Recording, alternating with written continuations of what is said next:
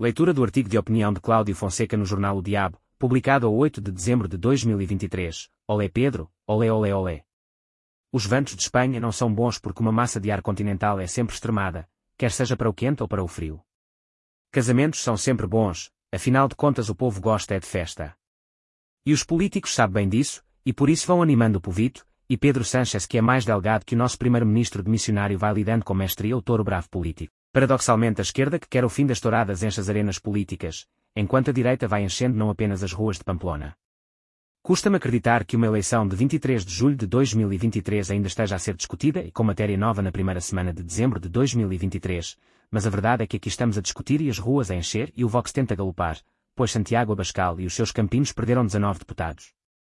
Surge agora o movimento do Novembro Nacional, que é um movimento juvenil de extrema-direita que se alicerça na religião num saudosismo espanhol surge agora contra o PSOE e as suas políticas de amnistias. Mas o movimento ataca inclusive a figura real de Felipe VI, pois acha que não impõe uma realidade de Espanha com fronteiras protegidas para os espanhóis, mas sobretudo para os espanhóis cristãos. A par de Itália, Espanha tem sido novo posto de chegada da migração ilegal e das redes de tráfico de seres humanos, com Ceuta e Canárias à cabeça. O dinheiro europeu que é gasto nas Canárias, Ceuta, Lampedusa ou Lesbos devia-se ser investido em desmembrar estas redes de tráfico humano que danificam os países de origem e de chegada destes migrantes, que deviam de unir esforços para melhorar os seus países, isto quando os países africanos fazem os possíveis para evitar a saída de pessoas dos seus territórios, essas pessoas são presas fáceis para estas redes criminosas. Mas voltando a Madrid. Pedro Sánchez, o lidador, disse sempre ao longo das campanhas que a amnistia não se daria aos independentistas e que os mesmos tinham que enfrentar a justiça e que a Constituição não permitia dar amnistias a ninguém, bem, agora vão para todos.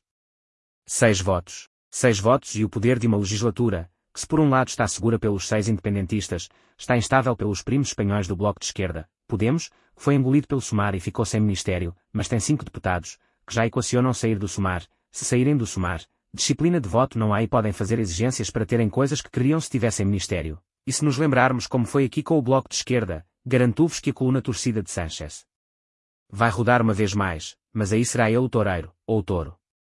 Pedro Sánchez pode ter governo, mas certamente não terá a Câmara dos Deputados sempre com ele, e a lealdade em política é a moeda mais cara. É sabido que em política a mão de cima nem sempre está por cima, por vezes está esticada a pedinchar para que se mantenha a ilusão que está por cima, pois justamente a política é cada vez mais uma arte circenses, até a quem seja Presidente da República e também ao nos tempos apertados. Pedro Sánchez vai rodar e rodopiar com vários touros na arena, e a cada um que conseguir lidar as bancadas soltarão um valente olé, e os camaradas estarão frenéticos pois as suas vidas dependem de tal. Por isso, esperam-nos tempo de todo o lote da tauromaquia, resta-nos reclinar e desfrutar, assobiar, aplaudir e cuidar que alguns ventos não cheguem cá bem da nossa saúde, ainda por cima agora que o inverno está a chegar. Segue o podcast Conversa no Instagram e dá as 5 estrelas no Spotify e Apple Podcasts.